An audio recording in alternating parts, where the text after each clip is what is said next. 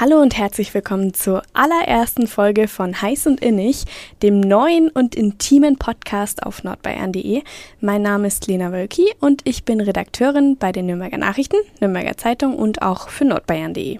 Ja, und auch ein herzliches Hallo von mir. Mein Name ist Johannes Alles und auch ich arbeite für NN, NZ und nordbayern.de. Ich leite hier im Verlag das Ressort Leben. Und Lena und ich, wir haben so ein gemeinsames Anliegen. Wir wollen nämlich Themen wie Sexualität, Liebe und Partnerschaft ja so ein bisschen aus der Tabuschublade holen. Damit haben wir auch schon angefangen vor ein paar Monaten. Genau, mit unserem Ratgeber Liebe im Magazin am Wochenende. Und da habe ich schon mit einigen Menschen gesprochen, die zu dem Thema wirklich reichlich interessante Sachen zu sagen haben. Und weil die Seite aber manchmal nicht ausreicht und weil es viel schöner wäre, wenn ihr auch hören könntet, was sie erzählen, haben wir uns überlegt, da wäre ein Podcast genau das Richtige. Und ihr könnt euch jetzt darauf freuen, dass wir euch alle zwei Wochen, immer freitags, eine neue Folge kredenzen werden von Heiß und Innig. Wir werden mit spannenden Menschen sprechen, die, das ist so ein bisschen unser Anliegen, Liebe, Sexualität und Partnerschaft etwas anders erleben oder praktizieren als der Mainstream. Und zum Auftakt haben wir uns deshalb jemanden geholt, eingeladen hierher vom Tantra-Zentrum Nürnberg. Genau, Maja ist heute zu Gast bei uns gewesen und sie hat mit den Vorurteilen gegenüber Tantra aufgeräumt. Und was sie da genau erzählt hat, das hört ihr jetzt. Heiß und Innig, der intime Podcast von Fein Raus.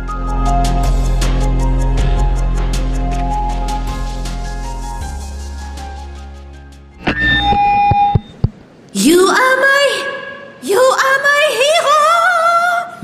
Mega, Wahnsinn, unfassbar. Äh, Dieter, das findest du gut? Nee, nicht die Super Null. Das super Angebot hier ist doch mega. Das neue Google Pixel 6 ab nur einem Euro von Mobilcom Debitel. Mega Deal inklusive Google Bluetooth Kopfhörern. Jetzt sichern auf freenotdigital.de. Ja, und in unserer ersten Folge zu Gast ist heute Maja. Maja arbeitet im Tantra-Zentrum Nürnberg. Und Maja, ist das denn dein echter Name? Maya ist ein tantrischer Name, den ich mir selber ausgesucht habe und äh, bedeutet die Göttin der Verblendung im Hinduismus. Und Maya ist nämlich alles, was uns umgibt. Maya muss man überwinden, um zur Wahrheit zu kommen. Und ähm, das ist ja mein Motto in der tantrischen Arbeit. Außerdem gibt es natürlich einen Grund, warum ich ähm, ja, den echten Namen so nicht verwende, nämlich weil Tantra bis jetzt immer wieder mit Vorurteilen verbunden ist und ich möchte meine Privatsphäre auch schützen. Das ist sehr nachvollziehbar, Maja. Mit Vorurteilen sind wir auch schon voll im Thema. Ähm, Tantra ich denke, jeder von uns hat diesen Begriff schon mal gehört, aber die wenigsten wissen wirklich, was dahinter steckt. Viele haben aber irgendeine Vorstellung, und da kommen wir jetzt zu den Vorurteilen, die du gerade schon angesprochen hast. Was sind denn diese Vorurteile? Also was, mit, womit wirst du da so konfrontiert? Ja, ich muss jetzt lächeln ein bisschen. also der häufigste Vorurteil ist vielleicht äh, Sex mit Räucherstäbchen. Okay. oder die wilden Orgien in Gruppen oder durchgeknallte Esoteriker, die äh, irgendwas anbeten, was ähm, keinen, keine reelle Grundlage äh, hat. Das sind vielleicht die Vorurteile. Ähm, gesellschaftlich gesehen gibt es natürlich auch Vorurteile. Ähm, wir haben zu tun mit Vorurteilen bezogen auf unsere Arbeit, weil sie durchaus etwas mit Sexualität zu tun hat. Ähm, grundsätzlich könnte man sagen, dass man uns als ähm, sexuelle Dienstleister sieht, die ja nicht so gerne angesehen werden, auch äh, gesetzlich. Also werdet ihr offiziell gesetzlich als, äh, als sexuelle Dienstleistung ähm, genau. eingeordnet? So ist ja. das. Also das ist dann gleichgestellt mit Prostitution? Wenn eine Tantra-Masseurin oder Masseur in einem Institut arbeitet, muss er oder sie äh, tatsächlich einen Prostituiertenausweis haben. Und das wird auch von den Behörden verlangt. Okay. Und wie geht's dir damit? Puh, also ich reg mich immer auf und ich muss mich bei der netten Ärztin bei dem Gesundheitsamt jetzt offiziell entschuldigen, weil ich immer aufgeregt da komme und sage, ich verstehe nicht, warum ich hier sein soll. ja, ähm, äh, die machen auch nur ihren Job. Das ist eine Gesetzesvorlage, die sie umsetzen müssen, Beratung und äh, eben Registrierung als Prostituierte. Aber ähm, inzwischen geht's mir ganz normal damit, ähm, weil ich weiß, was ich tue und was ich nicht tue. Das ist eine sehr gute Überleitung, äh, denke ich. Ähm, wir haben jetzt äh, über die Vorurteile gesprochen mhm. und jetzt können wir gerne darüber reden oder dass du uns erklärst, was Tantra eigentlich ist, was ihr dort macht, was du dort tust und ähm, vielleicht fangen wir mal ganz grundsätzlich an mit der Bezeichnung Tantra. Was, mhm. wofür steht das? Das hat bestimmt eine Bedeutung, das Wort. Ja, viele Menschen, die zu uns kommen, zu Tantra-Massage, meinen Tantra wäre Tantra-Massage. Und da möchte ich grundsätzlich das trennen. Tantra an sich ist eine ähm, spirituelle Haltung beziehungsweise eine spirituelle oder religiöse Strömung im Hinduismus oder im Buddhismus. Und bei Tantra könnte man auch von Techniken sprechen, Tantras, also Techniken, die das Leben auf magische Weise erleichtern. Also im religiösen äh, Teil des Tantra. Ähm, womit arbeitet äh, das traditionelle Tantra? Das sind Visualisierungen, das sind Imaginationen, das ist Meditation und der Zweck von tantrischer Übung im religiösen Kontext ist die Verbindung mit etwas Höherem, mit dem, mit dem Universum, mit dem Göttlichen, mit allem, was feinstofflich ist. Das ist ja, also der Inbegriff des Tantrismus in verschiedenen religiösen Strömungen. Das klingt bisschen, ich hoffe, ich blamier mich jetzt nicht mit der Aussage, aber ein bisschen auch wie Yoga vielleicht? Gibt es genau. da Parallelen? Es gibt sehr viele Parallelen zu Yoga. Im Tantrismus werden auch sehr viele mh, mm, Techniken aus dem Yoga verwendet, zum Beispiel, zum Beispiel die Atmung, ähm, auch eben Meditation, auch körperliche Übungen. Wir sprechen von Tantra Yoga manchmal und das hat einfach zum Ziel, auch die Sexualkraft ähm, auf eine bestimmte Art und Weise zu stärken, zu erwecken, in Verbindung zu kommen mit anderen Menschen, aber auch mit dem Göttlichen. Das ist der religiöse Teil. Mhm. Also das heißt, die Sexualkraft spielt mhm. schon eine sehr zentrale Rolle. Bevor du da mhm. was dazu sagst, aber nochmal ganz schnell äh, zur Eingangsfrage nochmal. Das Wort Tantra, wofür mhm. steht's? Für die Ausdehnung, für das Gewebe, für den Zusammenhang Mm, und in der tantrischen Vorstellung ist das der Zusammenhang aller Lebewesen miteinander und untereinander. Wir sind alle miteinander verbunden, wie auch immer man sich das vorstellt. Wir sagen, energetisch sind wir miteinander verbunden. Und energetisch ist das jetzt dann gleich Sexualkraft Energie, oder unterscheidet ihr da auch nochmal? Nein, also Lebenskraft. Äh, eine ähm, Lebenskraft, die uns einfach alle umgibt. Mhm. Das ist die Verbundenheit, energetische Verbundenheit. Sexual nicht unbedingt. Welche Rolle spielt dann die Massage oder welchen Stellenwert hat die mhm. ähm, in, beim, beim Tantra? Also in dem traditionellen Tantra hat die Massage überhaupt, spielt überhaupt keine Rolle. Äh, die Tantra-Massage an sich ist eine neuzeitliche Erfindung. Und nämlich so in den 70ern äh, Jahren wurde der spirituelle und sexuelle Aspekt von Tantra durch Osho äh, eingeführt. Das war ein indischer Philosoph, manche sagen Sektenführer kann man sich streiten. Äh, und das äh, Tantra wurde bekannt durch die Lehren von Reich zum Beispiel, Wilhelm Reich, also und Körpertherapeuten. Und Tantra-Massage ist sozusagen in Deutschland ähm, erfunden worden von Andro, also ein, der vor kurzem verstorben ist und beinhaltet viele Techniken ähm, der Körperarbeit.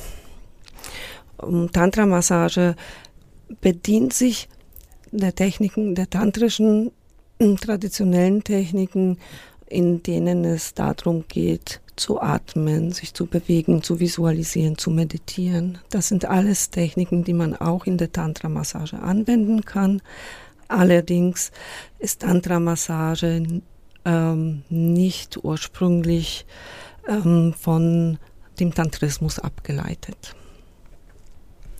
Okay, wie können wir uns das vorstellen? Also, wenn jemand sagt, er würde das gerne mal ausprobieren, vielleicht jemand von unseren Hörern oder mhm. Hörerinnen, was erwartet ihn dann, wenn er zu dir kommt? Zu mir oder zu meinen Kolleginnen oder Kollegen, wir haben durchaus auch Männer, die äh, Tantra-Massagen anbieten. Was erwartet den Menschen, Mann oder Frau, egal. Ähm, erstmal eine herzliche Begrüßung und Freude darüber, dass sich jemand entschlossen hat, äh, zu Tantra-Massage zu gehen. Wenn er oder sie zu uns kommt, ähm, führen wir am Anfang ein Erstgespräch, in dem es darum geht, wie die Massage eben abläuft. Es geht darum zu fragen, wie es jemandem geht, ob es irgendwelche körperlichen oder durchaus mentalen, psychischen Einschränkungen oder Grenzen gibt, die man beachten und nicht überschreiten sollte. Und dann wird auch der Zweck der Massage erklärt. Nämlich, ich sag mal, dass jetzt ähm, es ist so, dass die Massage absichtslos ist, beinhaltet eine achtsame, fühlende Körperberührung, äh, auch äh, die Berührung des Intimbereiches, was aber nicht notwendigerweise dabei sein muss. Das heißt, das kann ich wählen sozusagen zu Beginn? Man, man kann sagen, ich möchte heute nicht intim berührt werden oder gar nicht. Tantrische Berührung ist eine achtsame, fühlende, ähm, empathische Berührung, ähm, muss nicht unbe unbedingt äh, den ähm, eben den Intimbereich beinhalten. Wenn ihr dann das Vorgespräch geführt habt, wie kann ich mir das vorstellen? Wie geht es dann weiter? Da würde ich viele Geheimnisse verraten. Das soll ein bisschen Überraschung dabei sein.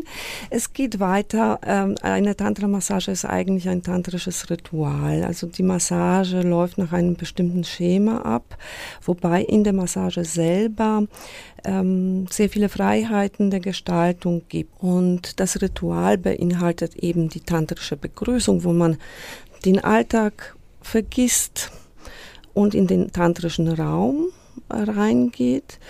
Ähm, und in diesem Raum geht es tatsächlich ums Fühlen, sich selber spüren, für den Empfänger ähm, die Kontrolle abzugeben, sich fallen zu lassen, nach innen zu schauen, sich wahrzunehmen. Für den Gebenden, also Masseurin oder Masseur, bedeutet das tatsächlich eine achtsame Berührung, Wahrung der Grenzen des Gegenübers, eine fühlende Berührung und auch eine Absichtslosigkeit in der Berührung. Das heißt, die Massage hat keinen Zweck oder keine Absicht. Wie sie endet, endet sie so, wie sie ist. Also jeder Zustand in der Massage ist willkommen mit oder ohne Erregung, mit Gefühl, ohne Gefühl, mit vielleicht ein bisschen Reden, vielleicht doch nicht. Du hast gerade sehr äh, stark unterschieden zwischen dem Gebenden, Gebenden und dem ähm, Empfangenden. Und der Empfänger, wie ähm, sagt er das gleich am Anfang? Ich möchte, weil ich glaube, das kann mhm. doch dabei sein bei einer Massage, dass der Empfangende, der Empfänger ähm, zum Höhepunkt kommt auch. Ja? Das kann passieren, ja. Ähm, sagt er das am Anfang oder sagt sie das am Anfang? Ist, oder kann das auch ähm, während der Massage signalisiert werden? Ich muss ein bisschen lächeln. wieder. Viele Menschen kommen mit der Vorstellung, das endet mit einem Höhepunkt und wünschen sich auch sehr stark einen. Und da muss ich sagen, für deinen Höhepunkt kann ich keine Garantie aussprechen. Das musst du schon selber machen. Ich begleite dich in deinem Prozess. Ähm, was in der Massage passiert, entwickelt sich in der Massage selber. Und wie gesagt, wir haben kein Ziel vor Augen. Und wenn die Lust aufkommt, kommt sie auf. Dann gehen wir mit. Wenn sie nicht aufkommt, gehen wir mit dem Gefühl mit, also wir als Masseure. Und es gibt keinen Drang zum Höhepunkt, also von uns, also als Masseure nicht. Ähm, und der Empfänger, eigentlich ist meine Empfehlung die, er sollte nach innen schauen und spüren, was im Körper passiert. Und wenn die Erregung kommt, dann auch die zulassen, nichts zurückhalten, aber auch nicht so performen und sich anstrengen, dass irgendwas kommt. Ich kann mir vorstellen, dass das ja doch dann eine intensive Zeit ist, also für beide Parts. Wie geht man denn dann auseinander danach? Da es auch, äh, wie gesagt, ein Ritual ist, ähm, beendet man die Massage tatsächlich mit einem Ritual, mit einer, ja, ähm, einer ritualisierten Verabschiedung. Äh, jeder Masseur und Masseurin haben eine eigene. Das Übliche ist auch die Begrüßung und Beendung mit einem Namaste, also ich grüße das Göttliche mit dir, in dir. Allerdings nicht jeder hat mit dem Göttlichen was zu tun. Das heißt, wir können auch herzlich willkommen heißen und uns herzlich verabschieden. Es ist auch sehr individuell auf den Empfänger abgestimmt.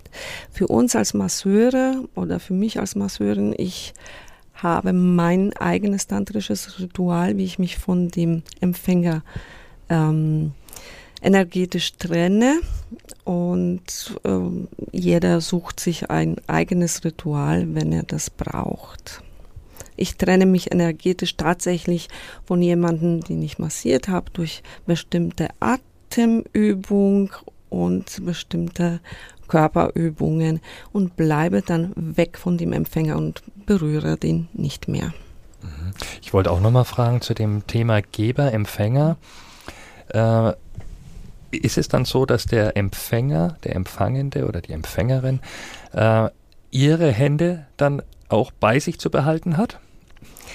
Ja, wir sprechen in der Tantra-Massage sehr oft von der Passivität, ja, und da gibt es die Vorstellung, wenn ich zur Tantra-Massage gehe, vor allem am Anfang, dann muss ich stillhalten und nur empfangen und das führt oft zu Verkrampfungen bei den Empfängern. Ähm, es bedeutet, Passivität bedeutet, dass man ja die Hände bei sich behält als Empfänger. Ähm, aber es bedeutet nicht, dass man sich zum Beispiel nicht bewegen darf, also dem Körper, im eigenen Körperimpuls folgen darf. Und Passivität bezogen auf die Berührung des äh, Masseurs oder der Masseurin bedeutet einfach keine Berührung im sexuellen, in sexueller Absicht. Wenn jemand allerdings den Kontakt braucht, zum Beispiel die Hand ausstreckt und äh, meine Hand haben möchte, bekommt er sie auch oder sie bekommt meine Hand.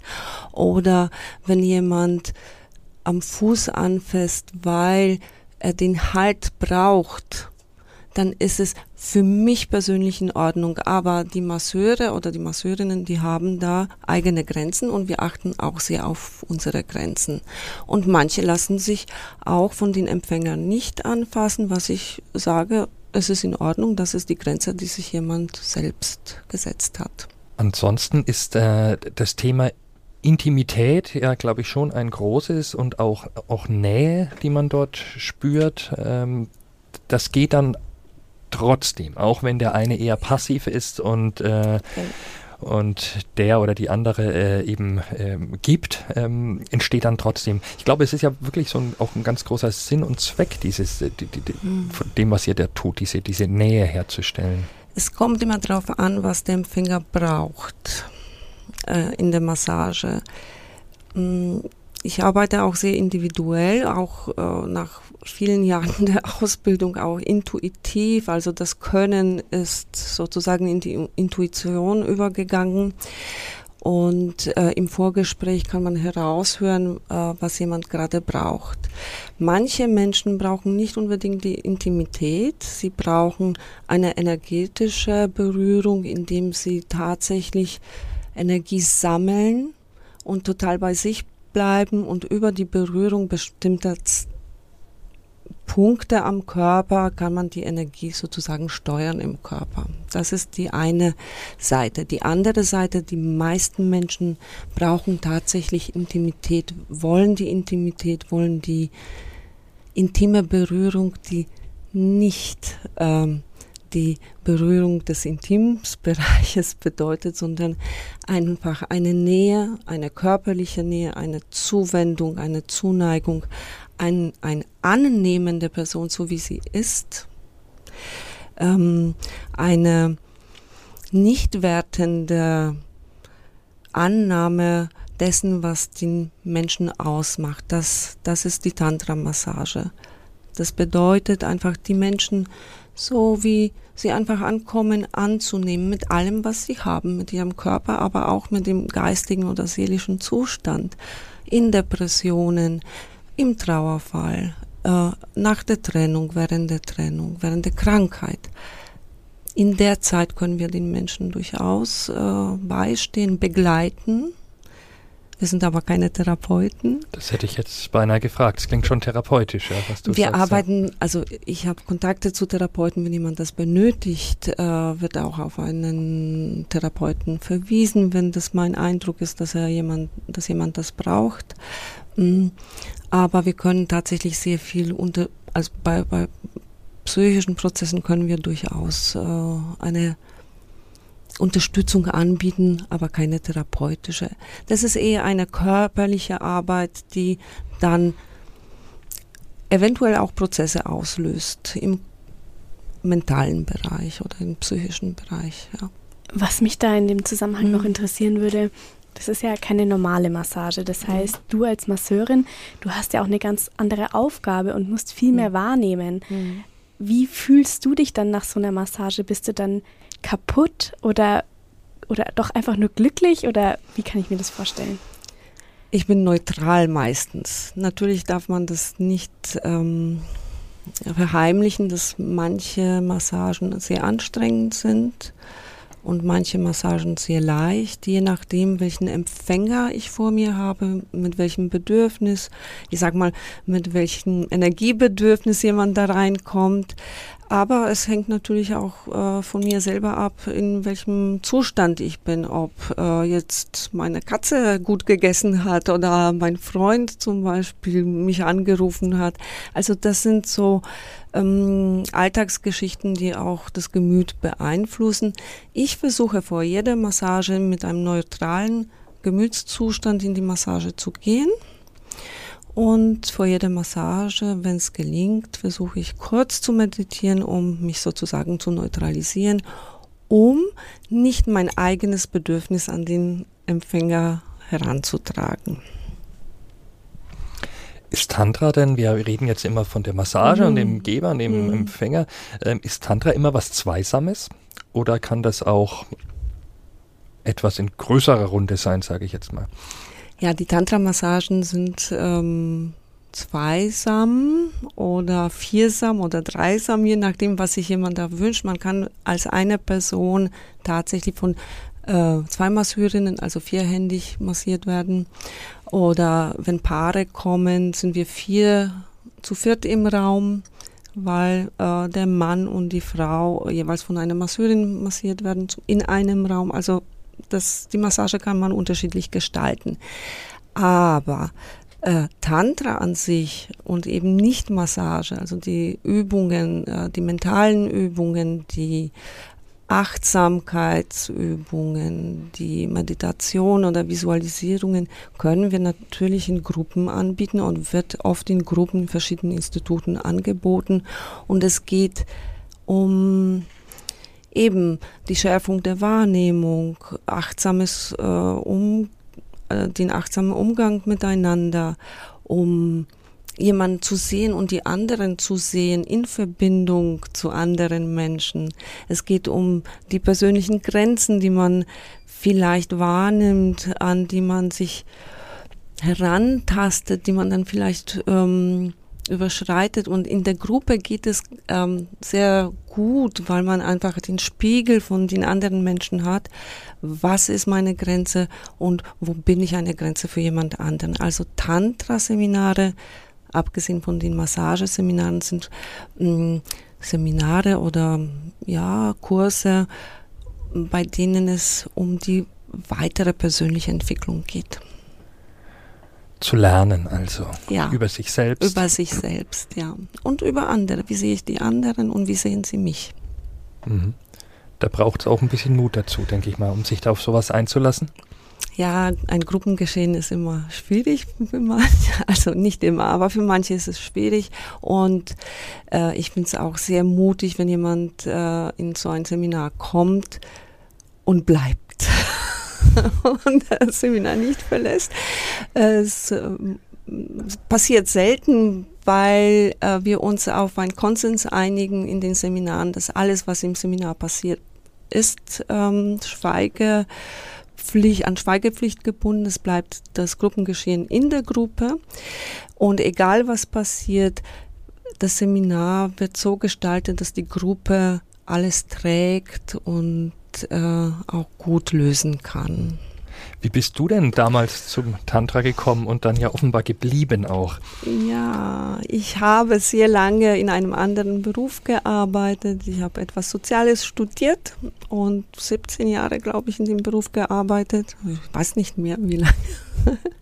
Und irgendwann habe ich mir gedacht, ähm, ich muss was anderes machen, weil das, was ich hier anbiete, mir also im vorherigen Beruf, einfach nicht reicht. Auch diese, diese äh, professionelle Distanz zu den Menschen äh, hat mir mh, mm, körperlich, vor allem professionelle körperliche Distanz hat mich ein bisschen gestört, wo ich dann wusste, dass die Berührung selber sehr viel helfen würde, aber ich durfte es nicht. So. Und dann habe ich einfach Massagen gelernt und irgendwann habe ich mich auf meine Massagestelle beworben und dann habe ich jemanden getroffen und es war ein Mann, der Tantra angeboten hat und über diesen Mann bin ich zu Tantra gekommen und geblieben, aber nicht mit dem Mann, äh, da war auch so, das war eigentlich eine berufliche Beziehung, ähm, habe ich weniger Kontakt, aber über dieses, äh, also zu, über diesen Zufall bin ich zu Tantra gekommen und geblieben, wie gesagt. Ja. Du hast ja schon erzählt, dass du einen Partner hast. Mhm. Ähm, und auch im Vorgespräch, dass der auch Tantra macht. Mhm. Habt ihr euch dort kennengelernt oder seid ihr gemeinsam zum Tantra dann auch irgendwie gekommen? Wir haben uns da wirklich äh, in einem Seminar kennengelernt. Ich war auch eine Teilnehmerin, weil ich auch selber immer wieder lernen muss und er war dabei und wir haben zusammen geübt und dann so haben wir uns kennengelernt. Und inzwischen biete ich Tantra-Seminare an, auch Tantra-Massage-Ausbildung. Ähm, und mein Partner hilft mir auch dabei und massiert auch. Also nicht professionell, äh, er hat einen anderen Beruf, aber er kann das ganz gut und manchmal ähm, nimmt er auch eine Massage an, aber macht nicht professionell. Wie redet ihr denn darüber ähm, mit anderen, vielleicht mit, mit neuen Bekanntschaften? Also ich stelle mir mhm. mal die Situation vor, ihr seid auf einer Party und ähm, dann, dann kommt man automatisch so ins Gespräch mit anderen. Da sagt einer, ja, ich bin Automechaniker und der andere arbeitet bei der Bank oder dergleichen. Redet ihr dann ganz offen und sagt, was ihr macht oder wie sieht es aus? Also inzwischen rede ich da, darüber sehr offen. Mm, wo ich aufgehört habe in meinem alten Beruf und sehr viel mit ja, mit vielen Menschen zu tun hatte, habe ich mir gedacht, na, das mache ich lieber noch nicht. Jetzt bin ich von Tantra so überzeugt, weil ich weiß, was ich mache in, in, in den Seminaren oder in den Massagen, dass ich mir denke, wenn jemand ein Problem damit hat, äh, das ist seine Sache. Meine Sache ist, ich mache den Beruf der keiner ist, mit Herz und Seele. Und das kann ich öffentlich auch vertreten. Das klingt sehr gut, solltest du auch, ja. ja. okay. Ähm, Nochmal zu den Menschen, die zu euch kommen.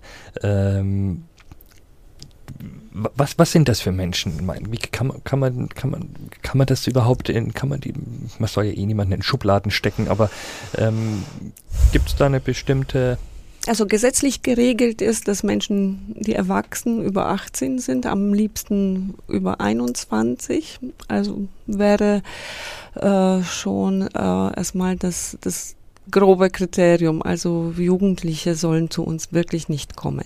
Aber wer kommt? Alle.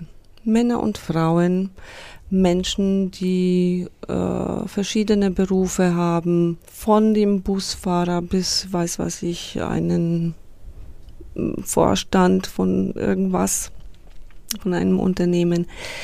Alle.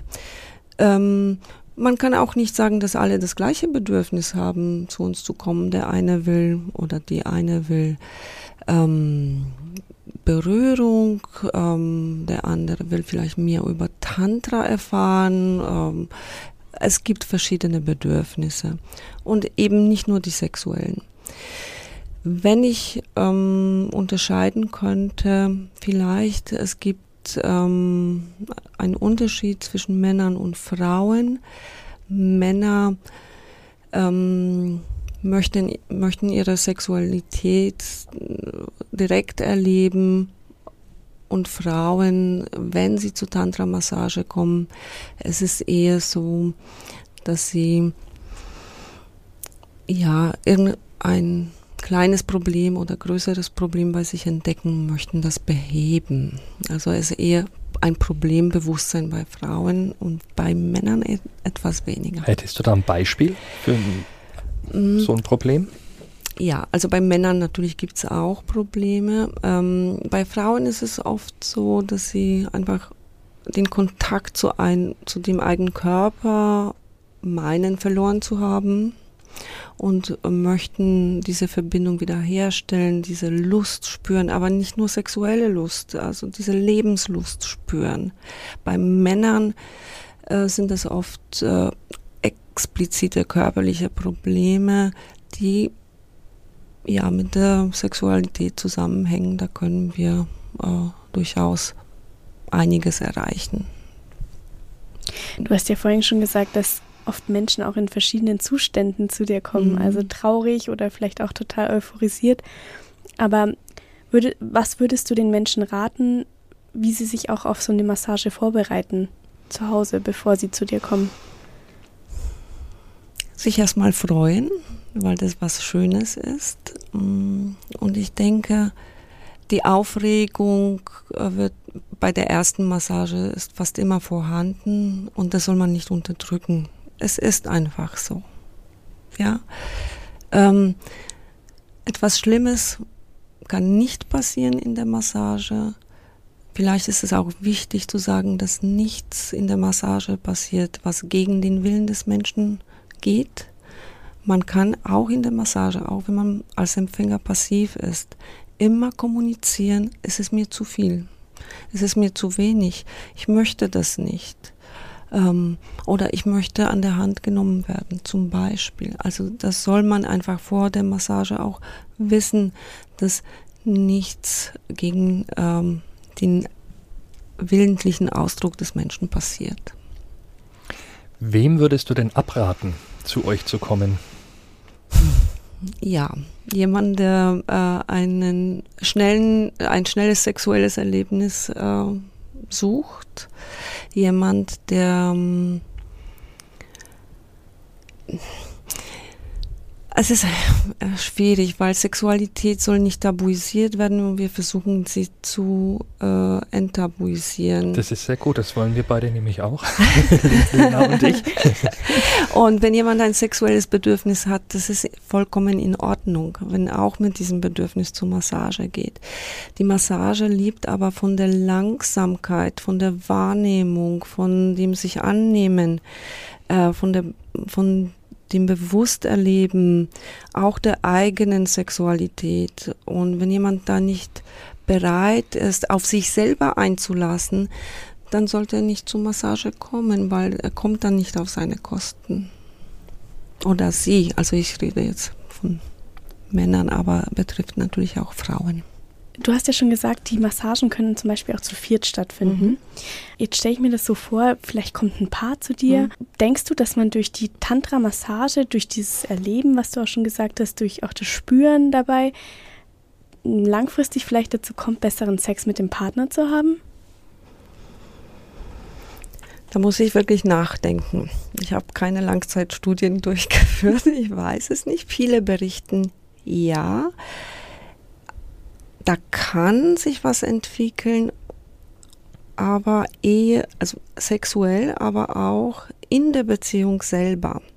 Das heißt, ich möchte das nicht nur auf das sexuelle Erleben reduzieren, sondern ähm, darauf hindeuten, dass die Beziehung zwischen den Partnern sich sehr gut, also im Positiven verändern kann, weil man durch dieses achtsame Aufeinander zugehen den Menschen etwas neu sieht. Also meinen Partner, den ich schon 20 Jahre kenne, vielleicht sehe ich mit neuen Augen. Ich sehe ihn dann wirklich, ja, wie er oder sie ist ich schaue und werte nicht. Ich sehe die neuen oder, neu oder sie auch neu und schaue, was braucht er, was braucht sie, was brauche ich in dem Moment, im Hier und Jetzt. Und insgesamt ähm, diese Verbindung zwischen den Partnern kann sich ändern. Manchmal ändert sich so, sie sich so, dass man sagt, wir halten miteinander nicht mehr aus. Also es kann auch ein Ergebnis sein. In der sexuellen Hinsicht, ja, kann sich sehr viel verändern. Letztendlich sage ich aber, das größte Sexualorgan ist das Hirn. Ähm, und da ähm, damit zu arbeiten, also an den Glaubenssätzen über sich selber oder andere zu arbeiten, etwas immer aus der neuen Perspektive zu betrachten, auch zu dem eigenen Körper zu stehen und sagen, wenn ich keine Erektion habe, zum Beispiel, geht noch die Sexualität noch anders. Und sie geht durchaus anders, durchaus mit einem Höhepunkt. Sie geht anders, das muss man bloß lernen. Und das kann man in der Partnerschaft sehr gut üben und ja, ausleben. Das Lernen und Üben, wenn jetzt ein Paar zu dir kommt und aber nicht von einer Masseurin oder von einem Masseur massiert werden möchte, sondern das gegenseitig tun möchte. Gibt es da Möglichkeiten, dass die dabei angeleitet werden? Ja, also im Tantra-Zentrum selber bieten wir einiges an. Ähm, wenn jemand, wenn ein Paar zu uns kommt, äh, kann erst ähm, ein kleines äh, ja, eine kleine Massage oder einen kleinen Workshop buchen, in dem ein Partner liegt, also Empfänger ist und äh, der andere Partner mit mir zum Beispiel, also es gibt auch eine Kollegin, die das auch macht, ähm, massiert wird, also der andere Partner massiert mit mir zusammen, da wird er oder sie angeleitet. Da kann man die Tantra-Massage nicht so wirklich lernen. Man ist im Geschehen drin im Erleben und es ist wunderschön und die Empfänger sagen dann am Ende, ich habe überhaupt nicht gewusst, wer mich massiert, ob das die professionelle Masseurin war oder mein Partner. Und da ändert sich auch die, ein bisschen der Blick auf den Partner, muss ich auch sagen, und sagen, ich hätte nie gedacht, dass er überhaupt so berühren kann. Und ich sage, ja doch, kann er oder kann sie. Das ist das eine. Und das andere ist, das gibt ähm, nicht nur für Paare, für alle, die kommen möchten, einfach Massagekurse, Tantra-Massagekurse. Wobei man muss sich einfach im Klaren sein, es geht nicht darum, dass man da einen Orgasmus lernt, sondern dass man die ganzheitliche Berührung lernt und der Intimbereich, also Yoni und Lingam, sagen wir, beim äh, Frau und Mann, äh, es ist nur ein Teil von dem Körper, wichtig und genauso unwichtig wie alles andere. Also hat keine besondere Bedeutung oder hat eine besondere Bedeutung. Das ist eben das Doppelte in der Tantra-Massage oder in der tantrischen Berührung, dass alles am Körper schön ist. Wie lange muss man denn üben, bis man ähm bis der Muskelkater weg ist. Und der ist ähm, also es gibt jemanden, äh, der in der Tantra-Szene bekannt ist, den, äh, den ich sehr schätze, und sagt, ähm, ja, 10% ist die Technik, 90% ist die Liebe in der Tantra-Massage, in der tantrischen Berührung. Das heißt, wenn man sich dem Flow hingibt und äh, einfach echt berührt, äh, mit, mit einer Wertschätzung, äh, nichts wollend, nur gebend, dann ist das einfach dann kann das eine Tantra-Massage sein. Da muss man vielleicht nicht so, sogar nicht eine Ausbildung machen oder ähm, einen Kurs machen. Was schön in den Kursen ist, dass bestimmte Techniken, Massagetechniken gezeigt werden, die zu Beruhigung führen, zu, zu diesem achtsamen Annehmen des Körpers führen und das kennt der normale Mensch nicht weil wir in so einer Hektik leben, dass wir das nie gelernt oder vielleicht verlernt haben. Und äh, die tantrischen oder Tantra-Massage-Griffe selbst äh, sind Griffe, die ähm, den Körper und den Geist beruhigen. Und aus der Beruhigung, aus der Ruhe heraus kann dann eine echte Empfindung entstehen, auch vielleicht auch eine Lustempfindung, vielleicht, vielleicht auch nicht. Vielleicht entsteht was anderes, ein Gefühl des Glücklichseins, ein manchmal ein Gefühl der Trauer, manchmal ein Gefühl der Geilheit.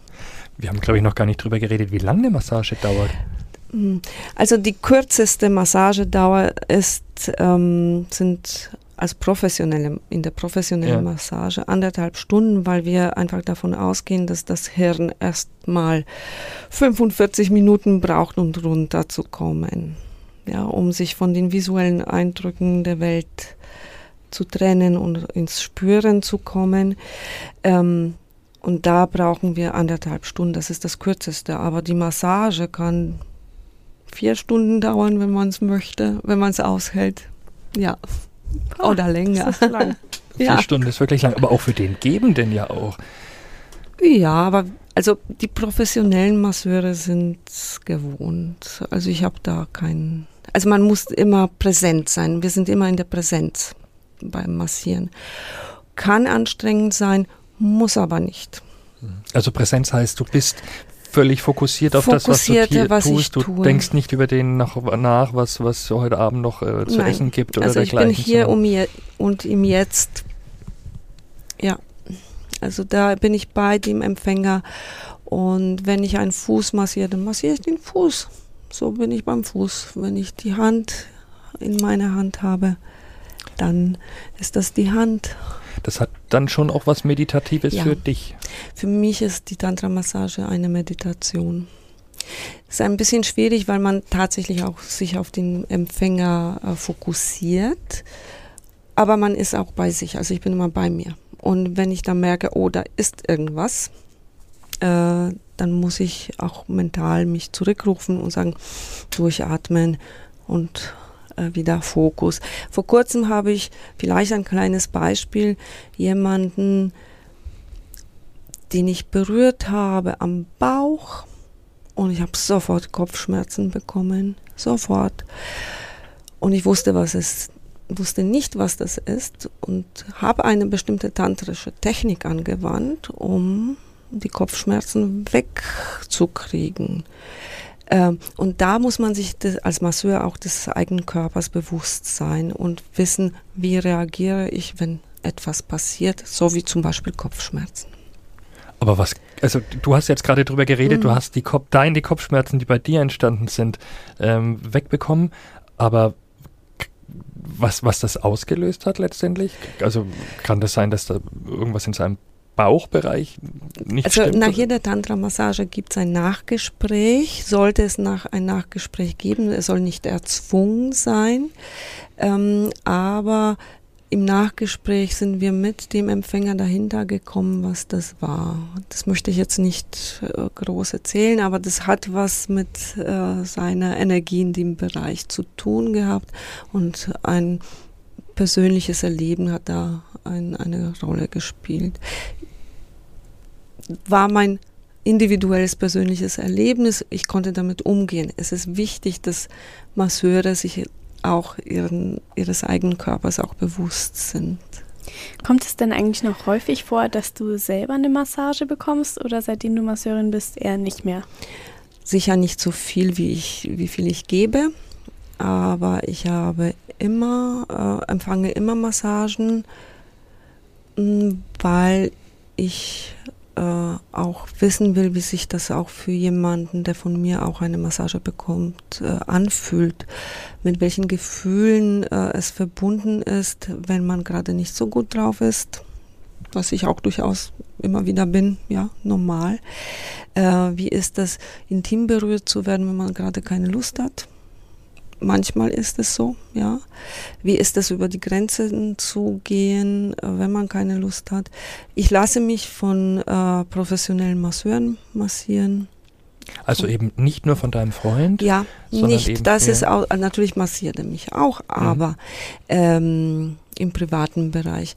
Aber mh, mm, ich lasse mich von professionellen Masseuren massieren, weil sie diese Distanz haben, auch äh, den Beobachterstandpunkt haben und können rückmelden, wie war es für ihn oder sie und ich kann rückmelden, wie es für mich war. Muss man dann, wenn man, wenn man mit einer Tantra-Masseurin, mit einem Tantra-Masseur zusammen ist, sozusagen, muss man, höre ich daraus, dass man damit leben muss, den, den Partner, die Partnerin ein bisschen zu teilen? Nein. Nein. ähm, es kommt darauf an, was man äh, unter Teilen versteht. Ja. Natürlich berühre ich die Menschen auch intim. Ist das schon Sex? Aus meiner Sicht nicht. Das ist eine achtsame, wertende, also wertvolle Berührung für den Empfänger. Ich begleite den Prozess. Äh, gefühlsmäßig bin ich bei meinem Freund. Ähm, da, äh, da entstehen bei mir keine äh, Gefühle gegenüber dem äh, Empfänger, außer die Gefühle der Zuneigung, dass ich sage, ich begleite deinen Prozess, ich bin für dich da, aber in diesem Raum, in diesem mhm. tantrischen Raum. Alles andere ist mein Privatleben. Mhm. Aber sehr eifersüchtig sollte man nicht sein. Ich denke nicht. Die klassischen Vorstellungen ähm, sollte man nicht haben. ja. ja. Okay. Ähm, was mich noch interessieren würde, ähm, zu euch, zu dir kommen viele Männer auch. Ähm, mhm. Sind da auch Männer dabei, die sagen, ähm, ich gehe nicht in ein Bordell, ich gehe zur Tantra-Massage. Ähm, das ist kein richtiger äh, Sex sozusagen, kein, mhm. kein Geschlechtsverkehr. Äh, also betrüge ich ja meinen Partner nicht. Ähm, wie siehst du denn das? Ist es überhaupt äh, Betrügen, wenn man zur, also wenn man in einer Beziehung ist und zu, zu einer Massage geht? Oder Okay, aus meiner Sicht nicht. Ja. ähm, der Betrug wäre, also überhaupt in den Kategorien Betrug zu sprechen, das ist schon fraglich, weil jeder hat, ja, ich sag mal, das Recht auf individuelles Erleben, ob in Partnerschaft oder nicht. Betrug be äh, findet schon im Kopf statt, wenn man schon überhaupt in solchen Kategorien redet. Mhm. Ähm, aus meiner Sicht ist die Tantra-Massage eben eine körperliche Berührung, die auch sexuelle Aspekte ähm, ja, beinhaltet aber da entsteht keine Beziehung, äh, also keine echte Beziehung zwischen den äh, Massagepartnern. Ähm, und ich denke, aus, also aus meiner Sicht ist das kein Betrug, das ist eher, wenn jemand mit, schon mit dem Gedanken Betrug kommt, dann ist er bei der Tantra-Massage einfach falsch. Es geht um Erleben von sich selber. Und da soll auch keine Projektion auf den Masseur oder Masseurin stattfinden. Gut, was mich noch interessieren würde, ist, ähm, ja, wie, wie groß ist die Tantra-Bewegung? Kann man von einer Bewegung sprechen? Oder wie groß ist das eigentlich? Wie viele, seid ihr das einzige Zentrum in Nürnberg zum Beispiel? Oder wie viele gibt es da? Mm, also wir sind äh, nicht alleine in Nürnberg. Es gibt noch ein äh, paar andere Institute oder ähm, Tantra, äh, Massage. Anbieter. Mm, es gibt private Leute, die das anbieten. Man sollte aber schon mal schauen, dass man sich vorher mal informiert, äh, was unter dem Begriff Tantra verstanden wird, wie jemand, auch wenn jemand das privat zum Beispiel anbietet, was jemand darunter versteht. Also es wäre wichtig, sich auch selber zu informieren, was was da angeboten wird. Aber in Nürnberg gibt es einiges. Das Tantra-Zentrum ist, glaube ich, das größte, in dem ich arbeite. Es gibt, glaube ich, im Moment acht Masseurinnen und es gibt, glaube ich, einen Mann, der immer wieder bei uns massiert. Ähm, und wir sind ein großes Zentrum. Kann man davon ausgehen, dass das also in, in jeder deutschen Großstadt könnte man zu durchaus, Hause ist. Ja. Könnte man durchaus ja. meinen, ja. Und gibt es eine Gesamtzahl? Also kannst, könnte man das beziffern? Es gibt so und so viele Masseurinnen und Masseure in, in, in Deutschland? Ich habe nicht vorher recherchiert, ich weiß es nicht. Was mir aber auffällt, dass immer mehr Angebote gibt, auch seriöse Angebote und dass vielleicht sich das Bewusstsein ein bisschen wandelt und äh, doch ein weniger noch weniger Hemmungen äh, dem gegenüber ähm, auftreten. Ähm, es gibt sehr viele Angebote in Deutschland, aber ich habe auch Gäste oder Klienten, bei mir sind es Klienten, okay. die aus anderen Ländern kommen, europäischen oder nicht europäischen Ländern. Ähm, in anderen Ländern ist es anders, obwohl äh, Tantra überall bekannt ist. Wer kann denn Masseurin oder Masseur werden und vielleicht auch wer nicht oder wer sollte es mhm. besser, besser bleiben lassen?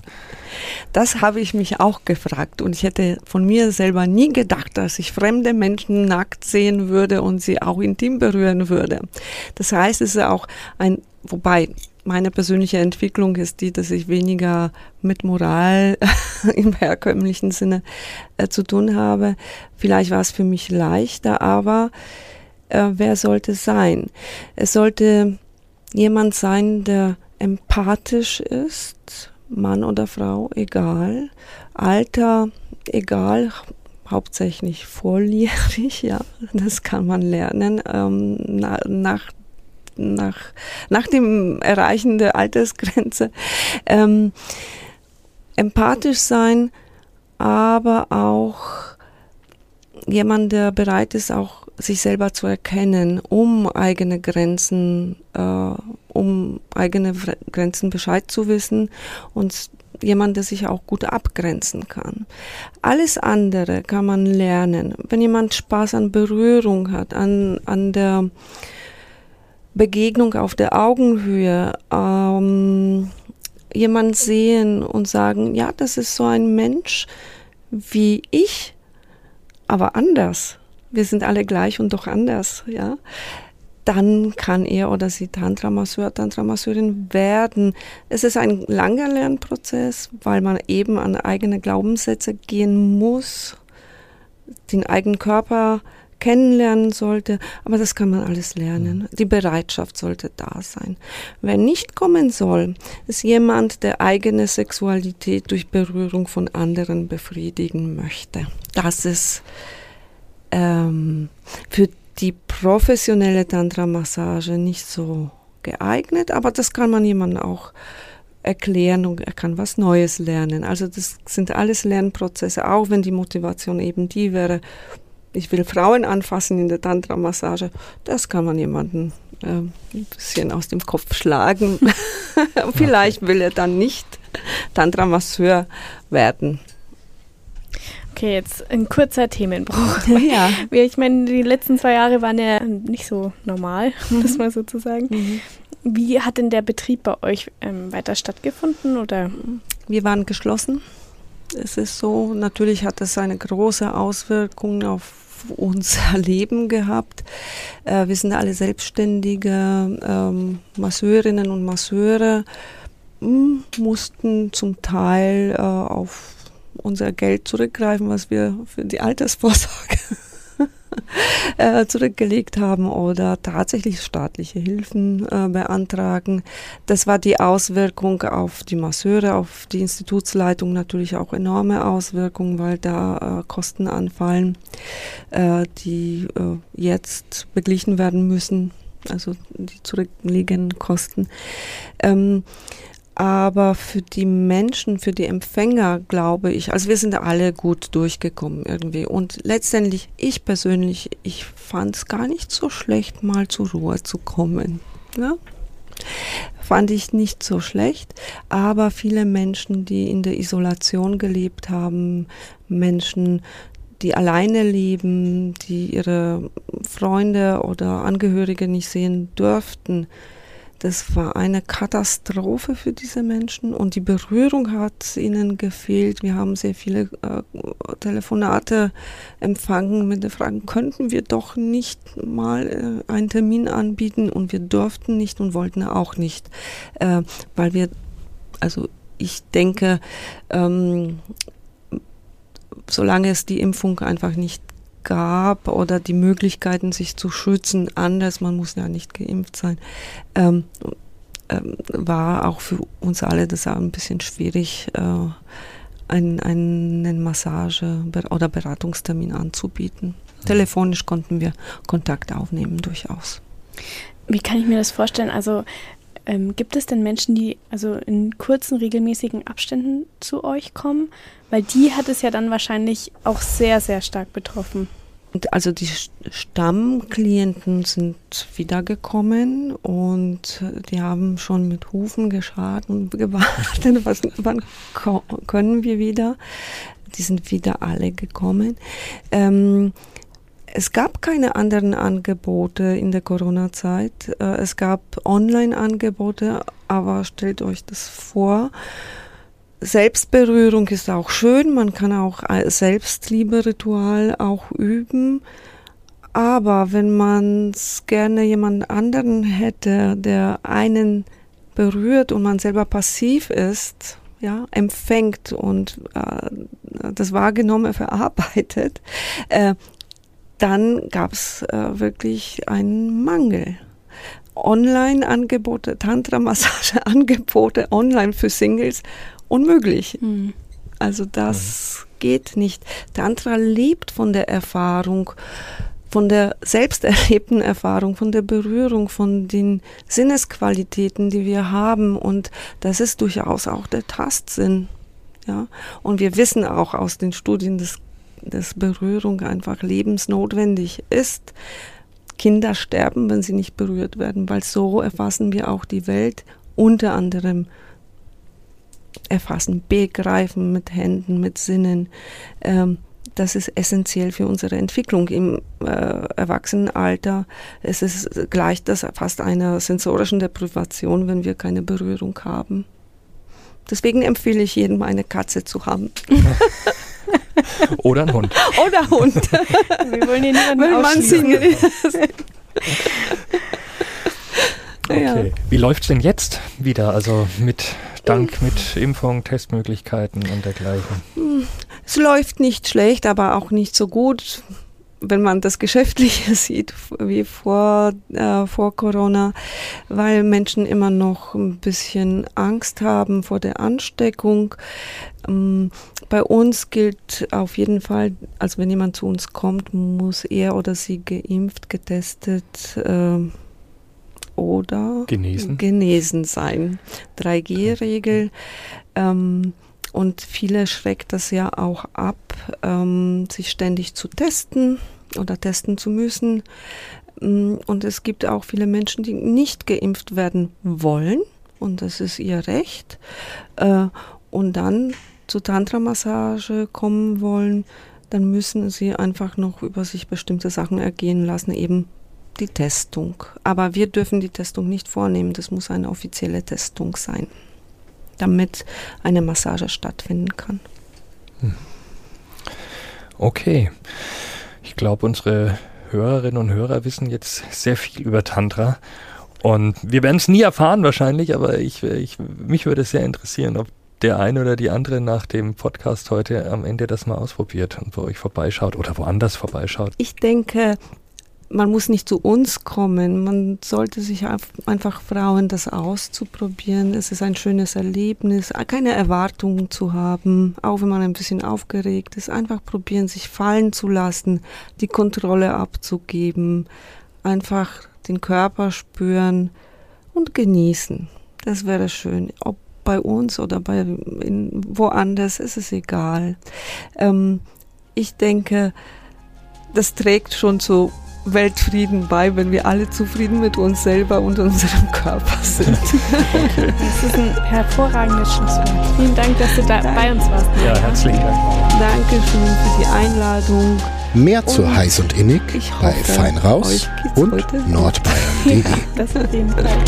Auch den Hörern vielen Dank äh, fürs Hören unserer allerersten Folge falls ihr irgendwelche Themenvorschläge habt für die nächsten Folgen, was euch total interessiert und was ihr unbedingt schon mal wissen wolltet, dann schreibt uns gerne eine Mail an leben.pressenetz.de. Und ansonsten hören wir uns dann in zwei Wochen wieder. Bis dann. Genau, bis dann. Ciao.